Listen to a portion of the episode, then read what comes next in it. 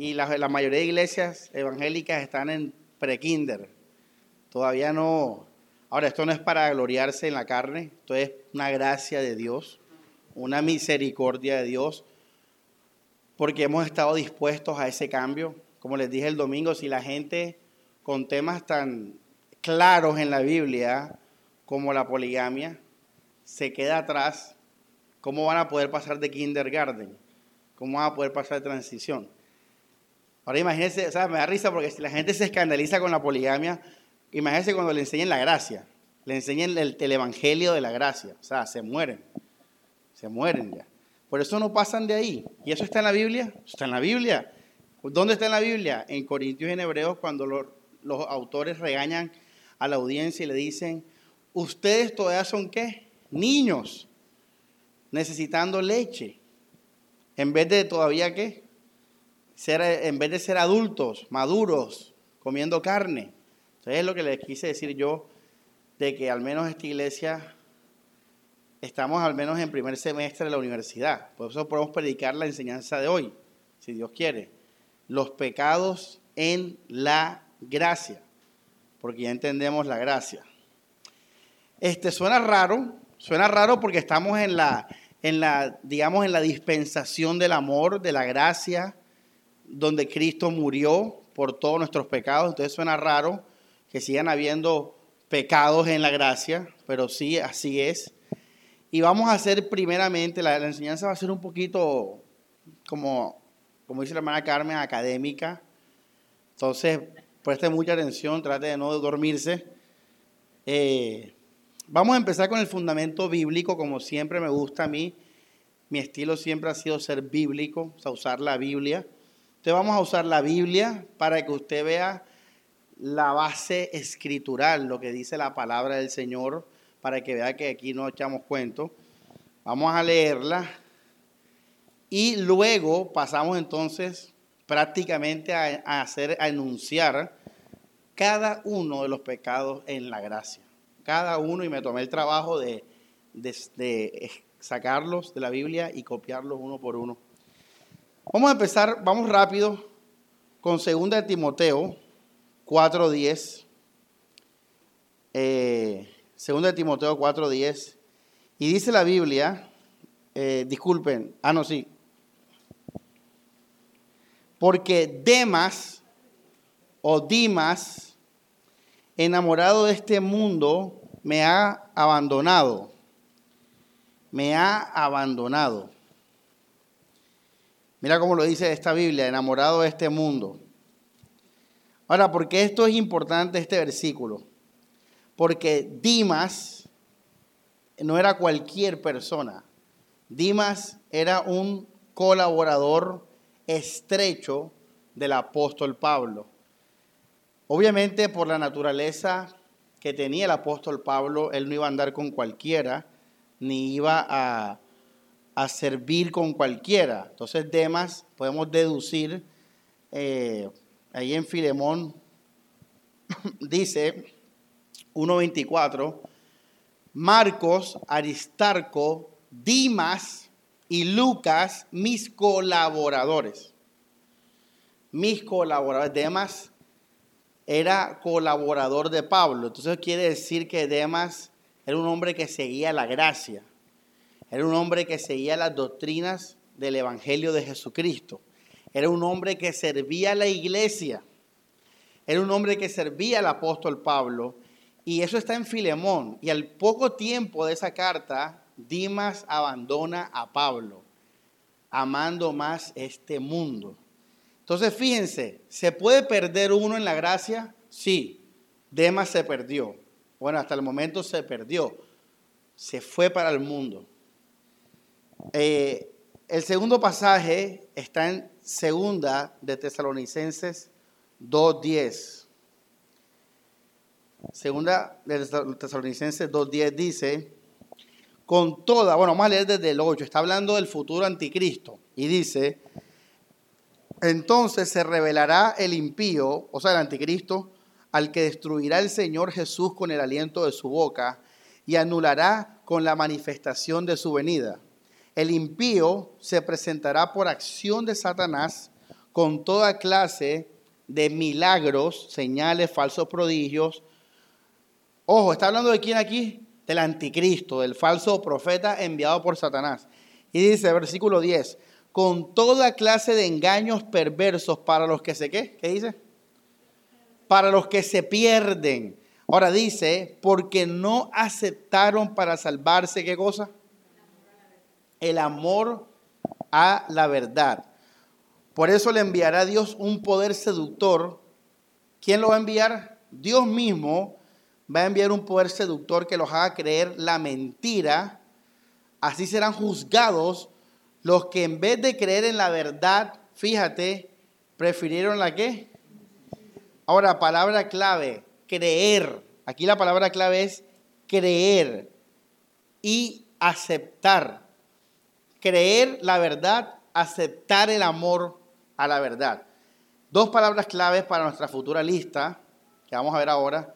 Pero de nuevo miren el punto, estamos hablando del futuro y estamos hablando de gente, hermanos, que se va a perder.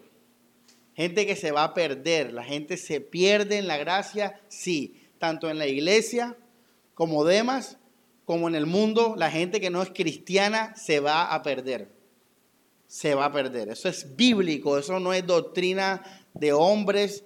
Eso está escrito en la Biblia, estamos leyendo.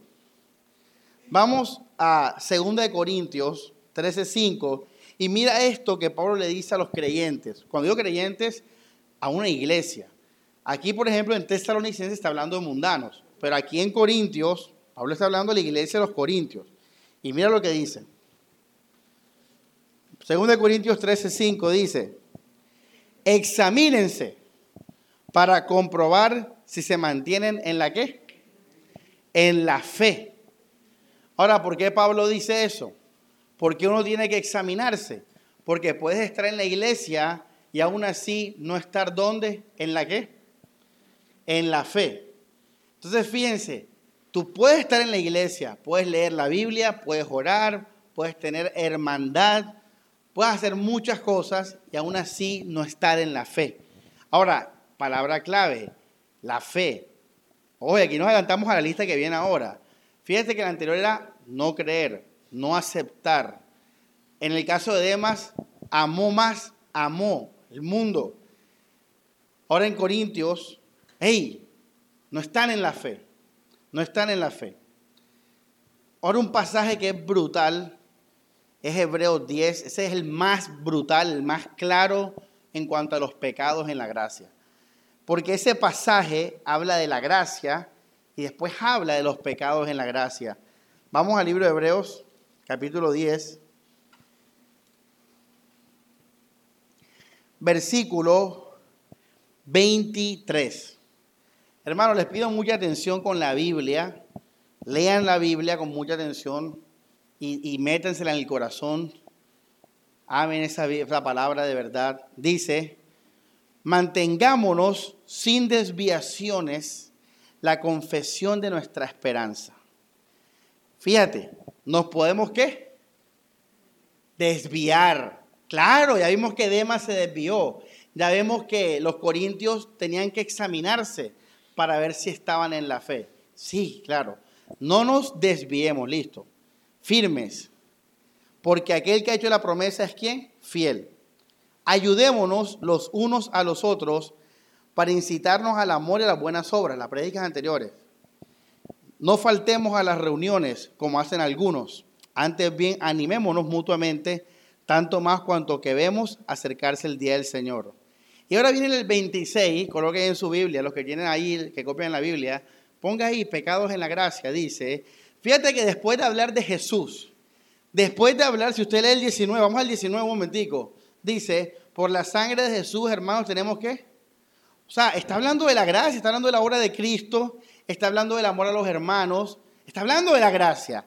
Y después de eso, en el contexto, el versículo 26 dice, porque si después de recibir el conocimiento de la verdad, pecamos deliberadamente, ya no queda otro sacrificio por el pecado, sino la espera angustiosa de un qué?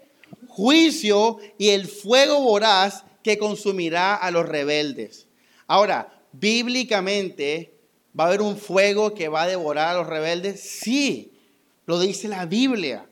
Está en la Biblia. Es más, vamos a un pasaje que no está escrito, pero vamos a, a leerlo y tenga ahí con la, como dijo el que va donde la hermana Pachita, con la pitica de la Biblia, la pitica. Ponga la pitica en Hebreos 10 y vamos a un momentico a hacer un viajecito rápido a Primera de Tesalonicenses. A Primera de Tesalonicenses, capítulo 1, versículo 10. Brutal esto, brutal. Esto es de Dios, hermano. Dice, y esperar la venida del cielo de su Hijo, al que resucitó Jesús de la muerte, que nos libra de qué? ¿De qué nos libra? Léalo, pero léalo, hermano, léalo. ¿De la condena qué? ¿De la condena qué? Futura. Sí hay un fuego que va a devorar a los rebeldes. Sí hay una condena futura. Eso hace parte de lo que Cristo nos salvó a nosotros y al mundo entero. Tú tienes que predicarle eso a la gente. Yo se lo digo a ustedes, uno tiene que hablar del juicio venidero. Pablo lo, utilizó en su evangelismo con Félix. Pablo le habló a Félix del juicio venidero.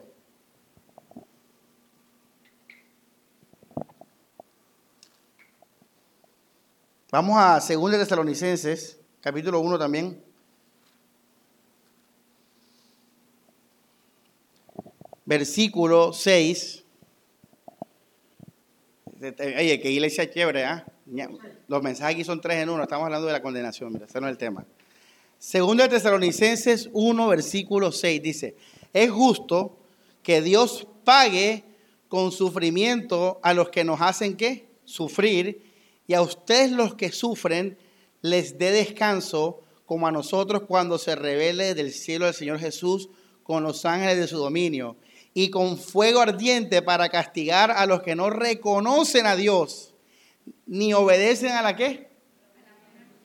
Oye, tremendo, ¿ah? Mira, lo mismo del capítulo 2. Fíjate, dice la Biblia que cuando Cristo venga, para nosotros va a haber qué? Reposo. Pero para los que nos hacen sufrir, dice, va a haber fuego ardiente. Ahora, quiero que usted sea bíblico. Estamos leyendo la Biblia y mire la palabra fuego. Estamos leyendo en varios, contextos. Entonces, hermanos, vamos a Hebreos 10 de nuevo. Cerramos nuestra. Vamos a volver ahí con la pitica. Dale la pitica. Está Hebreos 10 la pitica. Y dice, versículo, vamos a leer el 26. Porque si después de recibir el conocimiento de la verdad, pregunto, ¿está hablando de gente mundana aquí? No. Está hablando de gente que recibió el. Está hablando de los católicos. ¿Por qué, hermana Carmen? Oye, la hermana Carmen está, hermano Álvaro, póngase pila. Me, impresionante, hermano. Me tiene todos los domingos uno más. El, mes pasado estaba el hermano Álvaro así, ahora la hermana Carmen. Vamos a decir el otro mes el hermano Álvaro de nuevo. Oye, no aplica a los testigos de Jehová, no aplica a los católicos, no aplica a los evangélicos en general. Aplica a gente que ha recibido el conocimiento de la verdad. O sea, la gente que viene a palabra en acción. Mira, toda esta iglesia, esto para poner una, analogía, obviamente, en Barranquilla. Pero les voy a decir algo. Venir a esta iglesia puede ser lo peor que te puede pasar o lo mejor que te puede pasar. Porque si tú no vienes a esta iglesia, tú no tienes oportunidad de rechazar la verdad. Pero si tú vienes acá y rechazas lo que se predica, uy hermano, grave la cosa. Es que es grave. Porque aquí se predica no solamente en esta iglesia, en cualquier iglesia que se predique la verdad, mejor no vayas a esa iglesia si lo vas a rechazar después. O sea que para nosotros, en un sentido, se nos pide más que cuenta a nosotros, más que el resto de gente. Entonces esta gente dice, se le dice a esa gente, porque si después de recibir el conocimiento de la verdad, pecamos deliberadamente. Ya no queda otro sacrificio por el pecado. O sea, quiere decir que hay un pecado por el cual Jesús no puede ayudarte. ¿Y cuál es ese pecado? Pues ese pecado es que tú no quieres la ayuda de Jesús. que tú no quieras el camino de Jesús. Ese es el pecado más mortal que existe. Rechazarlo. Entonces, el autor de Hebreos dice, si ustedes pecan, ahora, la palabra aquí pecado está hablando en el contexto de lo anterior. O sea, si usted rechaza la sangre de Cristo, si usted rechaza el amor a los hermanos, o sea, lo que, lo que leímos en el 19 para adelante. deliberadamente, ¿no? Ya yo sé que el amor a los hermanos, yo sé que la gracia y no me importa nadie, voy a seguir en mi error. Dice, está bien, te queda, ¿qué te queda? Dice, verso 27, sino la espera angustiosa de un juicio. Y dígaselo a la gente que usted sabe que está así, dígaselo con amor. Dígaselo. Yo se lo voy a decir a alguien que vive conmigo por allá. Se lo voy a decir. Yo estaba diciéndole a, no me acuerdo a quién, que, que el mismo Espíritu Santo me está diciendo, dígale las cosas, porque vive conmigo y tenemos ese deber de conciencia. Un día esto se lo voy a decir. Mi hijita, al cielo no vas si sigues como vas. Ahí al menos uno cumple con eso. Ya. Dice, sino la espera angustiosa de un juicio y el fuego voraz que consumirá a los rebeldes. Mira lo mismo que leímos ahorita. Dice, quien quebranta la ley de Moisés era ejecutado sin compasión por el testimonio de dos o tres testigos. ¿Cuánto más será castigado entonces, este es el contexto de lo que es el pecado acá, quien pisotea al Hijo de Dios, profana la sangre de la alianza que lo consagró? Fíjate, era una persona que conoció el amor de Cristo. Por eso dice que lo consagró y afrenta el espíritu de qué? De, de ley, de la gracia. O sea, rechaza el amor de Dios. Lo mismo de Tesalonicenses, los que no recibieron el amor a la verdad para ser salvos. Lo mismo, o sea, hermanos. Ahí está. Gente que se puede perder aún recibiendo el conocimiento de la verdad. El conocimiento de la verdad. Hay una diferencia, sí. Vamos a seguir leyendo. Hay más. Primera de Juan. Primera de Juan. De nuevo hablando de una iglesia. Capítulo 5. Versículo 16. Dice, si uno ve a su hermano cometiendo un pecado que no lleva a la muerte, rece y Dios dará vida al hermano. Me refiero a los que cometen pecados, hay varios pecados que no llevan a la muerte, porque hay pecados que son mortales y por ello no tenemos que orar. Toda maldad es pecado, pero hay pecados que no acarrean la muerte. Ahí, como hay el ojo. Dice, está hablando de la iglesia, está hablando del mundo. Y dice, si cometemos pecados, ¿qué hay que hacer? ¿Qué hay que hacer? Si alguien está pecando por aquí, restaurarlo, orar por él, para que, se, para que esté en Cristo, para que esté en el reposo, para que reciba vida de parte de Dios, como dice Juan. Pero dice Juan que hay pecados que son mortales, de muerte. Ahora, ¿cuáles son esos pecados de muerte? Pues fáciles, los vas a aprender hoy. Pero pastor no los ha dicho, ya los voy a decir. Ya los voy a decir, pero hay pecados que son mortales y que ni siquiera tenemos que orar. ¿Por qué no tenemos que orar? Porque uno no ora por el rebelde. Uno no ora por el duro de corazón. Jesús no oró por Herodes. Jesús no oró por Poncio Pilato. ¿Ya ves? Él, uno no ora por el que, el que se burla, el que rechaza, el que ignora voluntariamente, deliberadamente la gracia de Dios. A ese no hay que orar, ese tiene que esperar el juicio y tienes que decírselo. Ahora, orar aquí es un símbolo. Orar aquí es buscarlo, hablarle, acompañarlo, restaurarlo. ¿Cómo tú vas a ayudar a alguien que no se quiere dejar qué? Ahí está. A eso se refiere la Biblia con que no reces. No es algo de nosotros como egoístas, no. Es que tú no puedes ayudar a quien no quiere ser ayudado. Entonces, ajá, quédate sano. Eso es lo que está diciendo la Biblia. Él mismo se opone, igual que Dios. Dios también, con él, el que no cree es lo mismo. Y por último, hermano, Judas, versículo, y Judas es una carta escrita para, para los pecados en la gracia. O sea, Judas y segunda de Pedro. Dice,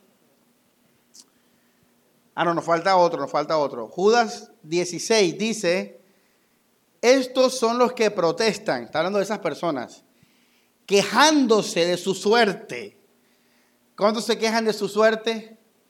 Eso es un pecado en la gracia. Así ve, ahí está el pecado, ahí está el pecado. Quejándose de su suerte, que es umbroso, dice. Y dejándose llevar de sus qué. ¿Y qué aprendimos en Gálatas sobre la carne? Que no podemos dejarnos qué? Arrastrar de nuestra carne.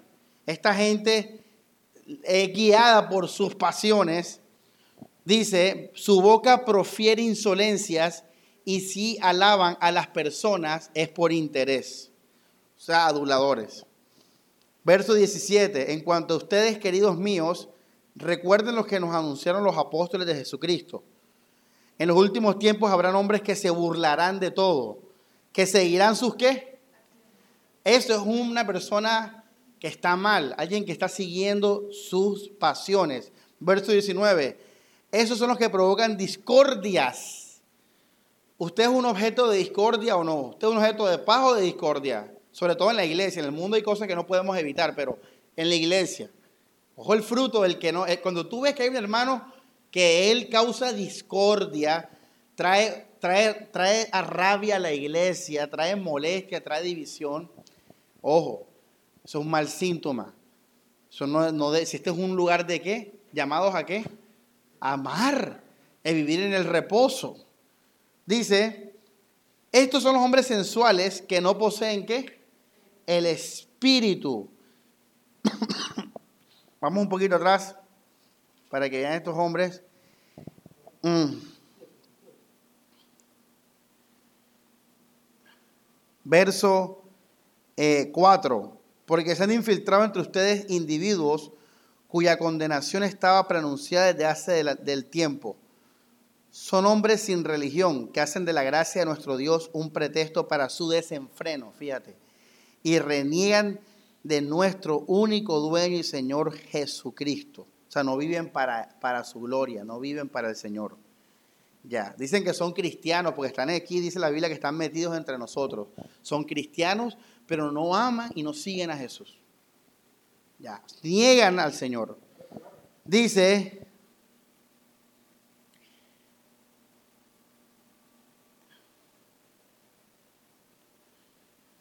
versículo 13, olas encrespadas del mar con la espuma de sus desvergüenzas, estrellas fugaces cuyo destino perpetuo son qué cosa? Espesas tinieblas. De nuevo mire la condenación futura de los incrédulos. ¿Usted se imagina a alguien que eche para atrás sabiendo estas cosas? Ese es bien endurecido porque el mundano no sabe estas cosas, pero que alguien sepa esto y aún así se vaya para el mundo y viva feliz en el mundo. es una persona orgullosa, una persona altiva, una persona que dice, no importa que haya infierno, porque yo sabía eso, pero no me importa, yo voy a vivir feliz, voy a vivir, eh, eh, bueno, ¿qué hacer ahí, verdad? Listo. Con esos versículos que espero que también los estudie y se dé gusto con esos versículos, que los repase, que los analice. Le recomiendo la carta de Judas completa, que es el, libro por excelencia contra los, los, los libertinos, los falsos. Aquí vemos, podemos decir entonces que bíblicamente sí hay muchos pecados en la gracia y que la gente se pierde en la iglesia de la gracia. La gente se, se sigue perdiendo en la iglesia de la gracia. La gente se va a perder en el mundo. Hay condenación, hermanos. Hay pecados en la gracia. Entonces, con ustedes, los pecados en la gracia. Como ya aprendimos entonces, hermanos, básicamente que el Evangelio se define en dos palabras, fe y amor. Fe en Jesús, descanso en Jesús, reposo en Jesús, confianza en Jesús y amor al Señor y a los hermanos, podemos entonces deducir que los pecados son las cosas que irían en contra de eso, en contra de la fe, en contra del amor. Y son las palabras que usted acabó de leer conmigo. Por ejemplo, ¿qué es contrario a la fe? La incredulidad. ¿Qué es contrario al amor? El hacer daño, el desconfiar, el abusar, etc. El ser egocéntricos. Entonces, hermanos, si ya sabemos que amar a Dios es amar a los hermanos y seguir amando a los hermanos es necesitar más de Dios y por ende estar más con Dios y por ende amar más a Dios, entonces todo lo que sea en contra del amor a Cristo y el amor a los hermanos, pues son los pecados en la gracia. Y fíjense que en Hebreos 10 se nos habla del amor de Cristo y el amor a los hermanos, y en el verso 26 dice, porque si pecamos que deliberadamente. Entonces, ya con esto usted puede ir a su casa y hacer una lista de todo lo que vaya en contra del amor a Dios y en contra del amor a los hermanos. Y esos son los pecados en la gracia. Sin embargo, yo les hice ese favor. Yo hice una lista. Ahora, esta lista, hermanos, que vamos a compartir, que todo está basado en los versículos, en versículos bíblicos, tiene cuatro pilares. Yo lo puse en mi tablet con símbolos. Cuatro pilares. Yo como soy de los 90 no uso mucho videobin y esas cosas, pero cójame la idea ahí. Son cuatro pilares que nos van a construir nuestra casa de los pecados en la gracia. El primer pilar es el orgullo. Dentro del orgullo, obviamente, usted puede poner entre paréntesis la carne en sus cosas positivas y negativas. El segundo pilar es la falta de amor. El tercer pilar es la incredulidad. Y el cuarto pilar es la idolatría. Bueno, después de un análisis exhaustivo, yo creo que con estos cuatro pilares tenemos el fundamento de todos los pecados en la gracia. Lo voy a repetir. Orgullo, que incluye tu ego, tu carne. Segundo, falta de amor. Tercero, incredulidad. Y cuarto, idolatría. Entonces, voy a, vamos a empezar con el primer pilar y les voy a decir los enumerar pues, los pecados que surgen del primer pilar y así vamos sucesivamente. Al final vamos a tener cada pilar con una lista de pecados. Sin embargo, estos, esta lista de pecados que vamos a tener, que son más de 20, se reducen a cuántos, Alejandra? A cuatro. Y estos cuatro se reducen a dos que es amar, no amar a Cristo y no amar a los hermanos. de 2 a 4, de 4 a 20, de 20 a 4, 4 a 2, trigonometría. trigonometría. 2x, 3, 4 paréntesis. Y tenías que hacer una operación larga del otro, del otro lado, grande. Y la, otra pregunta era la grande y bueno, chiquitico, lo mismo. Trigonometría cristiana. Entonces, hermanos, vamos a empezar con el orgullo, que ya saben que el orgullo es la carne, el ego y aprendimos que la carne tiene su aspecto positivo y negativo. Entre lo positivo está la religiosidad, el ser bueno, bla, bla. Entonces, hermanos, el primer pecado, ya saben que estamos en la columna del orgullo, el primer pecado tal cual es el orgullo, la altivez. Tiene el mismo nombre de su pilar el orgullo, la altivez, mirar a los demás por debajo, ponerse de primero sobre los demás, sea en la opinión, en la mente, en los hechos o en el corazón. Orgullo y altivez. Vamos al, texto bíblico,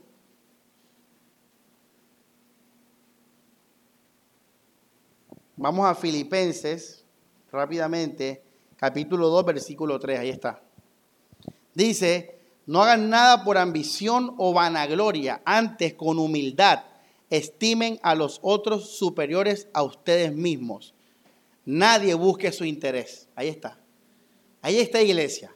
Tenemos que obedecer mandamientos, sí, ahí está uno. Gloria a Dios. Hermano, mire esto.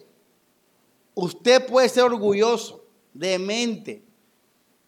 Usted tiene que tener cuidado con sus actos, que no vengan del orgullo. Mira, si el hermano José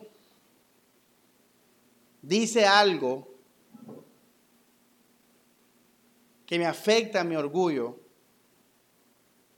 yo no, yo debo, no debo reaccionar a eso en nada. Si yo voy a decir una palabrita, pero que fue gracias al orgullo, estoy pecando, iglesia, en la gracia. Porque el orgulloso no puede recibir a Dios. Porque para tú recibir a Dios tienes que aceptar y reconocer que tú eres un pecador. Y eso no es algo de palabra, eso es algo del corazón. Por ende, el que es salvo es humilde por corazón. Así que si usted tiene señales de orgulloso, probablemente tú no has recibido completamente el amor de Dios. Entonces usted tiene que, ir matando eso. Porque eso sí es un pecado, hermano, que, en verdad o, puede mostrar que no estás en la gracia o te puede endurecer después por la gracia, en la gracia, que es lo que pasó en Hebreos 10:26. Entonces, mucha gente no seguía a Jesús porque eran, les gustaba recibir la gloria de los hombres. Le gustaba, bueno, eso es orgullo. Pero aquí igual quiero enfatizar Filipenses 2.3 ahora. Salmo 138.6 dice, porque el alto Jehová atiende al humilde, mas al altivo mira de lejos. Así que si usted es orgulloso en su vida, usted no puede recibir el Espíritu Santo. Porque el Espíritu Santo es Dios en uno.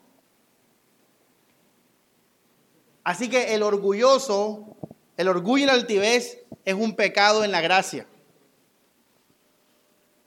Ojo iglesia, no hagáis nada por vanagloria, no sean humildes, sean como Cristo. Listo. Segundo, insujeción. Insujeción, eso también es un pecado de orgullo. Estamos en la columna del orgullo. Vamos a Romanos, capítulo 13.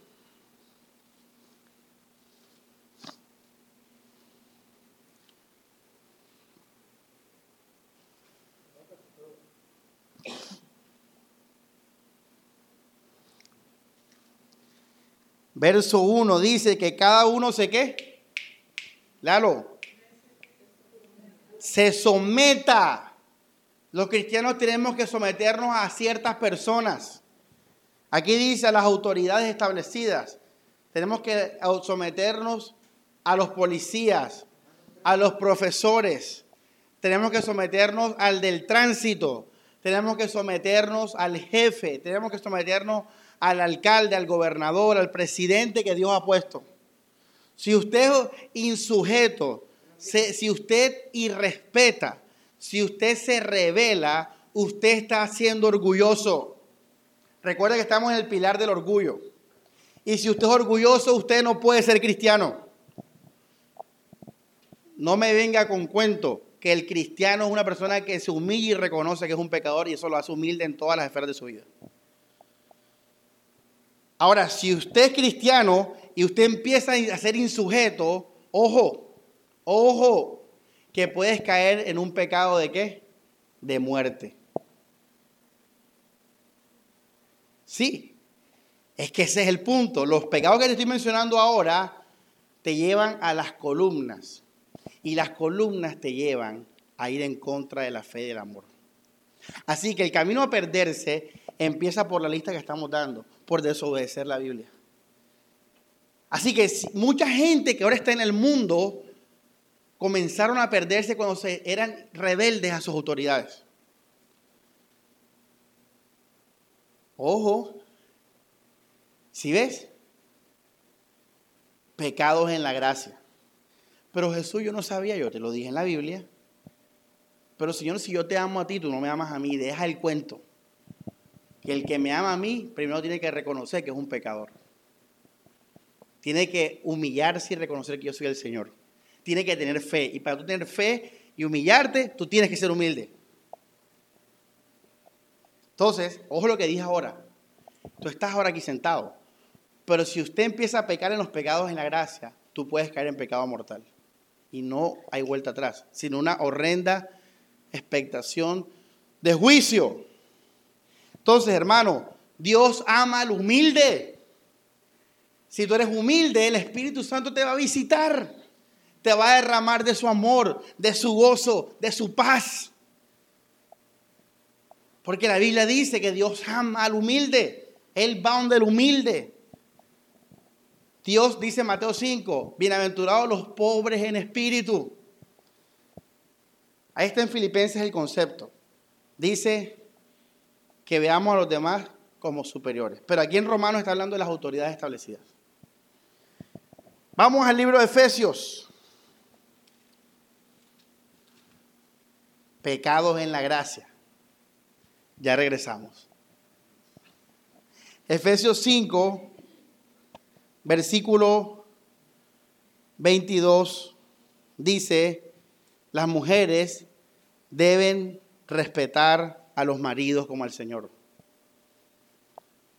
Deben respetar porque el marido es cabeza de la mujer como Cristo es cabeza y salvador de la iglesia, que es su cuerpo. Así como la iglesia se somete a Cristo, de la misma manera The same way. Dice, de la misma manera, las mujeres deben respetar o sujetarse mejor en todo a los maridos. En todo. En, ¿qué dice la Biblia? Ahora, mujer, tú quieres ser salva, mujer, sé humilde. ¿Y qué te ayuda a ser humilde? A obedecer la Biblia. ¿Y qué dice la Biblia? Sujétate a tu marido respeta a tu marido. No seas, no seas manipuladora. No seas engañosa con él, porque las mujeres tienen una táctica. Y es que para hacer su voluntad dicen palabras, se hacen las emocionales, manipulan la situación, al final hacen lo que ellas quieren. Si usted, mujer, hace lo que usted quiere, usted es una mujer que está en desobediencia. Porque la sujeción es dejar que el marido guíe dejar que el marido guíe. Ahora, esto tiene una excepción, ya usted la sabe, está de más decirla, y es que si el marido te dice cosas que van en contra de qué? De la palabra de Dios, ahí te puedes insujetar o desobedecer amorosamente, obviamente, pero igual ahí está bien. Aquí, pero aquí estamos hablando, como digo, entre cristianos, entre hermanos en Cristo, entre esposos cristianos. Y la Biblia dice, mujer, tienes que sujetarte. Así que bendita aquellas mujeres que el marido les dice, mujer, voy a ser polígamo. Bendita esas mujeres. ¿Sabe por qué? Porque esa mujer, cuando le digan eso, esa mujer que va a ser, ay, humilde, voy a confiar en Dios, voy a confiar en mi esposo. Ya, y después el marido dice, no, era una broma. Ah, estaba probando. Pero ojo, mujeres, no se engañen. ¿Y qué tal si fuera verdad? La Biblia dice, cúmplele a Dios. Ve, sujétese al marido. Ahora, ojo, en todo, en la casa, el mueble aquí, el cuadro aquí, el vaso así, el vaso asado. Ahora, si el marido dice, mujer, te doy autonomía en la cocina, ahí tú estás bajo sujeción. A pesar de que eres libre en la cocina, tú estás bajo sujeción porque esa autonomía te la dio tu marido. Así que mujeres, pilar del orgullo, pecado en la gracia, ser insujeto.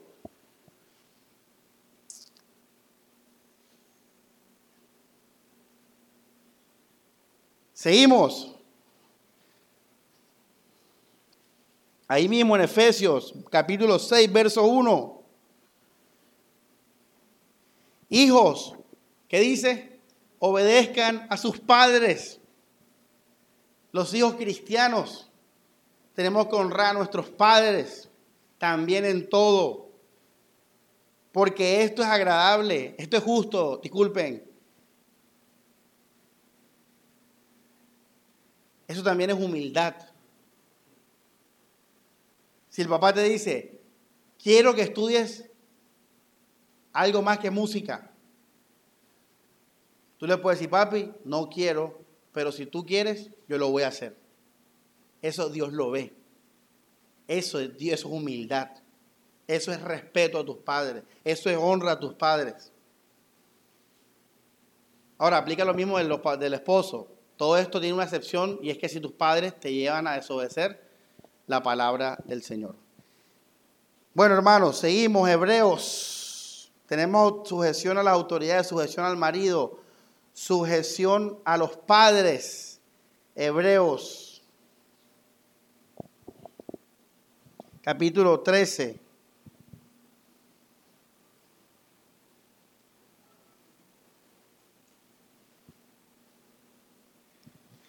Hebreos capítulo 13.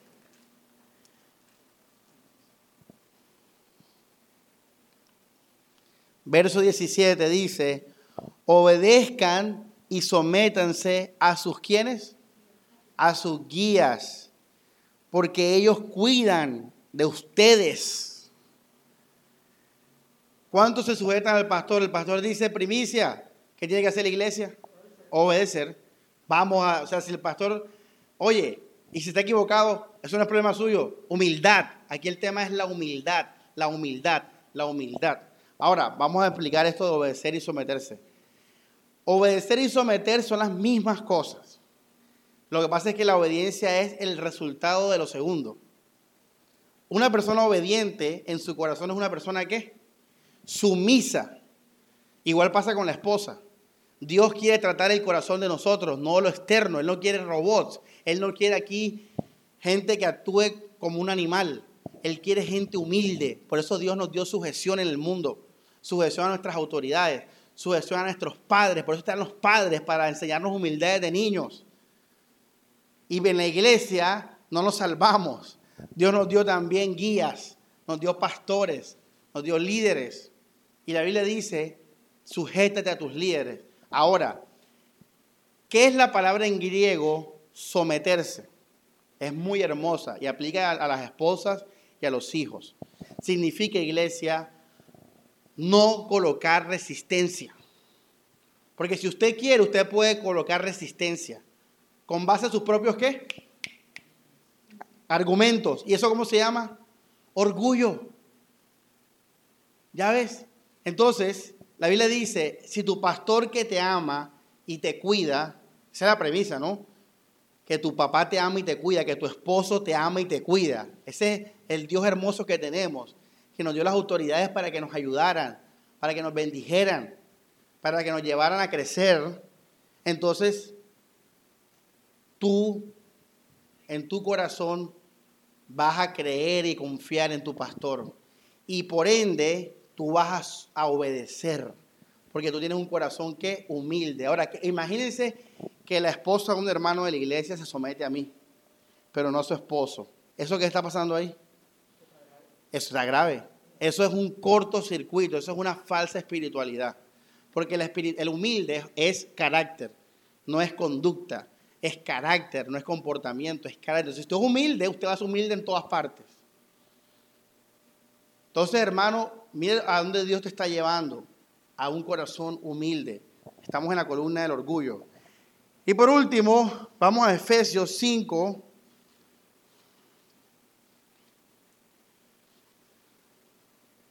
Versículo 19. Dice, entre ustedes entonen salmos, himnos, cánticos inspirados, cantando y celebrando al Señor de todo corazón, dando gracias siempre y por cualquier motivo a Dios Padre, en nombre de nuestro Señor Jesucristo. Verso 21, ¿qué dice? Léalo usted mismo, ¿qué dice? Sométanse qué? Los unos a los otros, mirando a Cristo. Qué hermoso. Ahora, ¿por qué este versículo es importante? Porque entonces digamos, ay, me sujeto a mi marido, me sujeto al pastor, pero no a mi hermano. Estás pecando también. Porque también te tienes que sujetar a tu hermano. Ahora, ¿qué significa sujetarse al hermano? Significa que cuando un hermano en Cristo me hable, me exhorte, me reprenda, me aconseja, yo debo con corazón humilde escucharlo y atenderlo de corazón. Si yo en mi corazón ignoro a ese hermano, no importa su posición, no importa si es hombre o mujer, si yo lo ignoro en mi corazón, lo rechazo, lo menosprecio, no me importa lo que me dijo, yo estoy siendo orgulloso y estoy pecando en la gracia. Así que todos nosotros tenemos que ser humildes entre nosotros. Y cuando un hermano nos exhorte o nos hable, todos con corazón humilde tenemos que escuchar. Porque dice la Biblia, someteos unos a los otros en atención a Cristo. Escucharse. Escucharse. Ahora, no necesariamente tú tienes que acatar lo que dice porque puede estar equivocado. Pero lo que Dios ve es la humildad, hermano. Es que tú tengas un corazón de un niño. Y los niños tienen esa cualidad, que ellos, por donde tú los vayas, tienen, tienen autoridad. Los niños no están sin autoridad.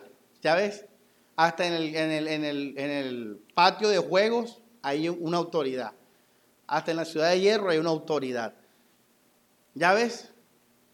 Dios ama al humilde y va mira de lejos al altivo. Pecados en la gracia.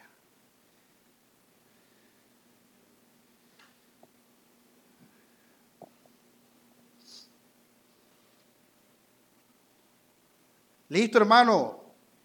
Eh, tercer pecado en la columna del orgullo. Yo creo que esta prédica va para largo, así que vamos a tener que cortar. Vamos a terminar con el orgullo y seguimos con las otras columnas del domingo. Tercera, hermano, arrepiéntase en la silla. Mira, yo, yo su pastor y tiene que, hágame caso, sígame.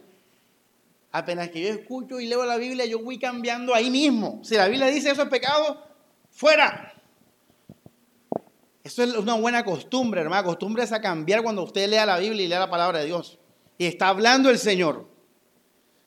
Esta es palabra de Dios. Entonces arrepiéntase de su orgullo y sea un niño. Y ya sabe, lo, ya sabe por qué es importante esto. Porque yo quiero permanecer donde? En la gracia del Señor. No quiero ser orgulloso. Cambia ahora mismo ya no más. A partir de hoy no vuelva a ser el mismo.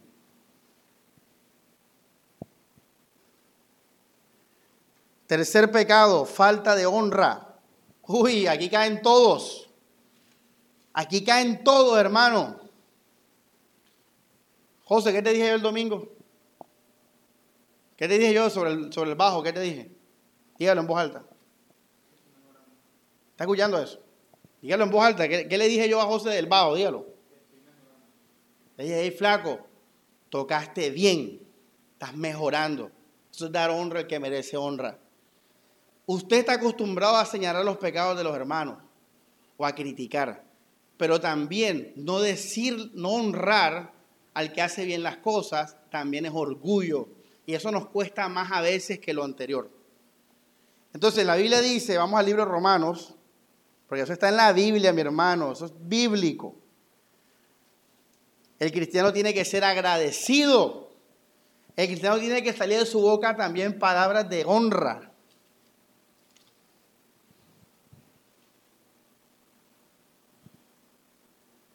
Y esto nos hace humildes, gloria a Dios, porque cuando uno es orgulloso, ¿qué, hace uno? Se queda callado cuando ve que el otro tiene la razón.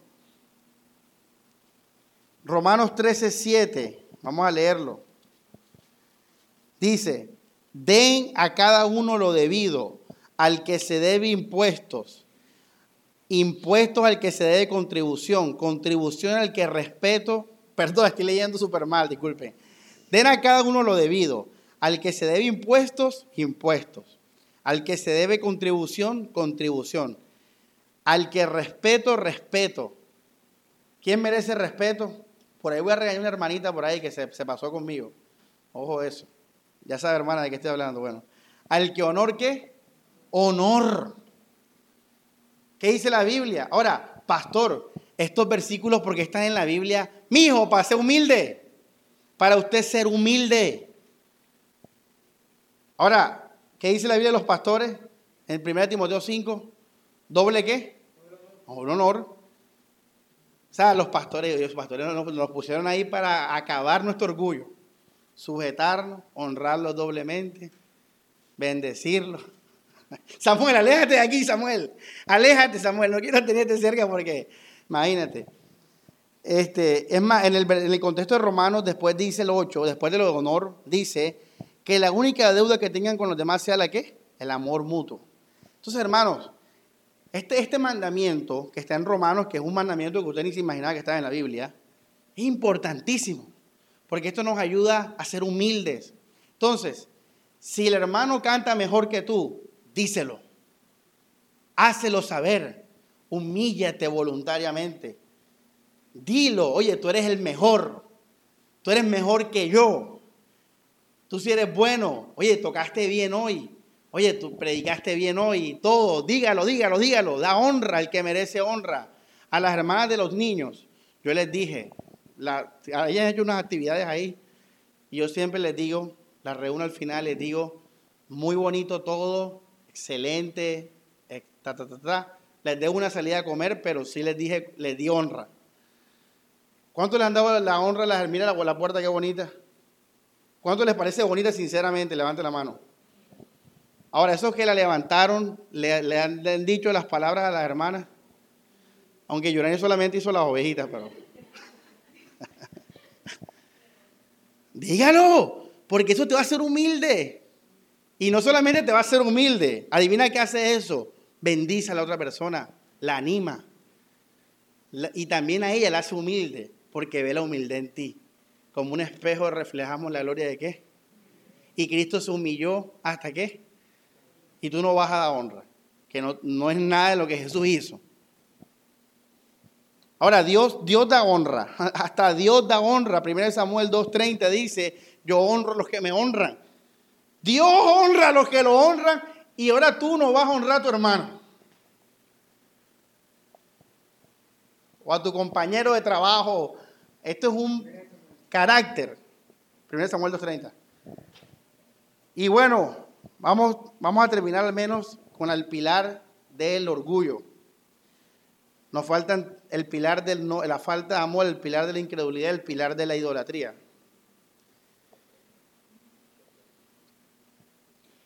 Este es rapidito porque lo vimos al comienzo. Otro pecado, cuarto pecado del orgullo, negar la gracia y el Evangelio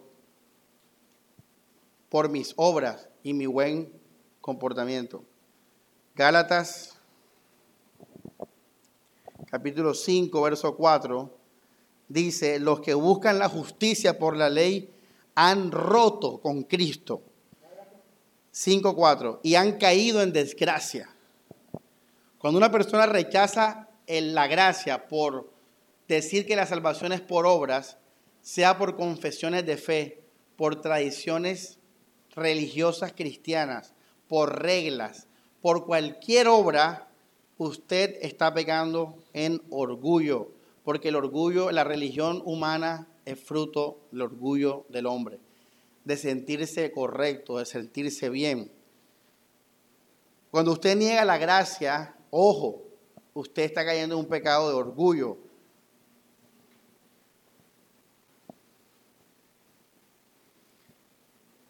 Y por último, y miren, le voy a hacer un paréntesis con este último pecado. De todos los pecados que copié, este pecado que les voy a mencionar tiene tres columnas.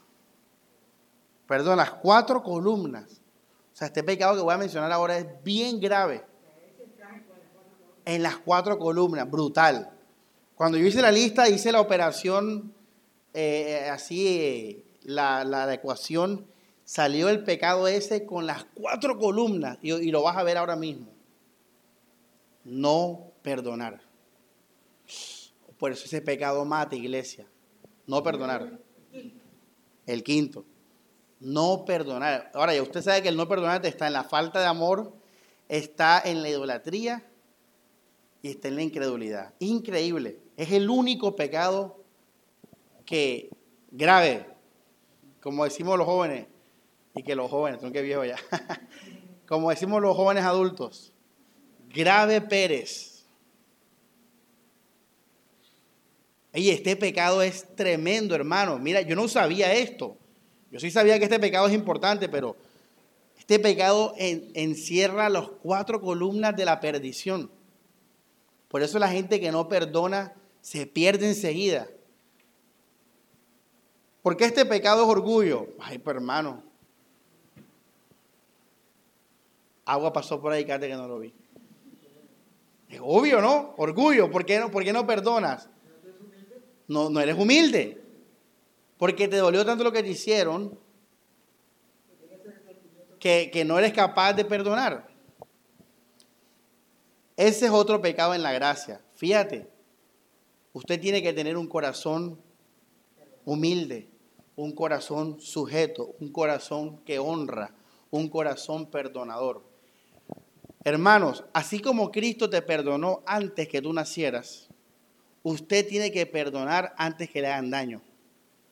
Si usted es una persona perdonadora y que vive en el perdón, cuando te hagan daño, no te vas a demorar mucho en perdonar. Porque ya usted perdonó a Ludis, ya yo perdoné a José, ya yo perdoné a Álvaro, ya yo los perdoné. ¿Por qué? Porque Cristo me perdonó. Mira cómo esto te acerca a Jesús. Así, hermanos, el creyente que no perdona está pecando en la gracia. Y todo pecado en la gracia te puede llevar a un pecado de muerte. Y un pecado de muerte es rechazar a Jesús o el amor a los hermanos. Y mucha gente ha dejado de amar a los hermanos por su dolor, su rabia, su amargura, por no perdonar. Por eso, iglesia, si usted quiere ser como Cristo y usted quiere ser cristiano y permanecer en Jesús, usted tiene que cumplir los mandamientos que Él nos dijo. Pastor, pero Jesús dijo que amáramos y ya. Sí, cabezón. Esto todo se reduce, en eso. ¿No te acuerdas? Dos en cuatro, cuatro en veinte. Veinte en cuatro, cuatro en dos. Dos en uno. Dos en uno es Jesús, el que Jesús dijo. Mis mandamientos. Entonces, hermanos, arrepiéntase, cambie de dirección, despójese del viejo hombre, sea como Cristo, refleja a Jesús y esto lo va a consagrar más a Jesús. ¿Por qué? Porque si usted quiere amar, más a Jesús, pues mira, honra su palabra. Así que entregarse más a Jesús es entregarse más a obedecer su palabra, a guardar sus mandamientos. Juan capítulo 14. Iglesia, estamos en la gracia, somos una iglesia de gracia por la misericordia de Dios, somos una iglesia bíblica, porque todas las iglesias tienen que ser iglesias de gracia.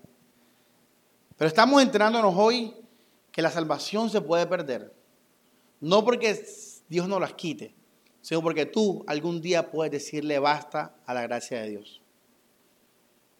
Estamos aprendiendo que nuestro corazón se puede endurecer si nosotros seguimos jugando con rechazar el amor de Dios y el amor de los hermanos. Si seguimos jugando al orgulloso, si seguimos jugando al altivo, si yo soy insujeto, si soy rebelde, si soy una persona que me cuesta honrar a los demás, que me da duro reconocer el bien de los demás, estoy pecando en la gracia. Estoy pecando contra el amor. Y pecar contra el amor es pecar contra quién? Contra Dios. Porque Dios es qué? Ahí está. Nos vemos en los pecados en la gracia, parte 2, el domingo. Ahí tiene para estudiar, meditar, dimos la base bíblica y empezamos con la columna del orgullo. Orgullo, altivez, insujeción, falta de honra, rechazar la gracia y no perdonar. Cinco pecados. Vamos a orar. Dios Padre, gracias por tu palabra, Señor. Gracias por este llamado, Dios, a, crecer, a amarte, Señor, porque cada, cada llamado a obedecer es un llamado a amarte, porque tú dijiste, Señor, y nos lo dijiste en este púlpito en Juan 15, si te amamos, debemos permanecer en tus mandamientos, Señor. Y gloria a Dios porque iluminas nuestros ojos, porque nos enseñas, Señor, el camino del amor, a vivirlo en nuestro día a día, Señor. en nuestra familia, en nuestro trabajo, en la calle, Señor, con el vendedor, con el policía, Señor, y sobre todo con mi hermano, Señor, con mi iglesia, Dios. Que todo esto Dios lo pueda disfrutar, porque si esto es amarte, Señor, que nos entreguemos a esto y que con alegría, Señor, seamos humildes, seamos como niños, porque este es el camino que tú nos has revelado, Jesús. Así, Señor, gracias por tu misericordia, gracias por tu palabra. Gracias, Señor, porque tu perdón cubre todas estas cosas. Y precisamente nos enseñas esto para no rechazar algún día ese perdón, para no rechazar algún día ese amor, Señor, infinito y eterno que tú nos diste en la cruz. Así, Dios, que podamos disfrutar de esto en la iglesia entre nosotros, que nos ayudemos entre nosotros en estas cosas, Señor. Y así, Dios, firmes cada día, perfeccionando, Señor, la santidad en el temor tuyo, Señor. Como dice 2 Corintios 7, 1, Dios. Que cada día seamos más como tú, Jesús. Que cada día, Señor, vernos a nosotros sea verte a ti, Jesús. Como dice Pablo, transformados por la acción del Espíritu Santo, reflejando como un espejo tu gloria, Señor, en la faz de Jesucristo. Así Dios. Porque Cristo nos mostró el amor mayor, la humildad mayor, Señor, la humillación total, Dios, por salvarnos. Cuánto más, Dios, hoy que hemos hablado del orgullo, tenemos que huir de eso, rechazar esa, ese pecado, Señor, contrario a tu gracia, Dios. Y ser como tú, como dice Filipenses, imitarte, Señor. Ser como nuestro Maestro, como nuestro Salvador, Señor. Humilde, pobre de espíritu, que busque servir, que reciba con humildad, Señor. Que dé honra a los que merecen honra, Señor. Todo para tu gloria, Jesucristo. Amén y amén.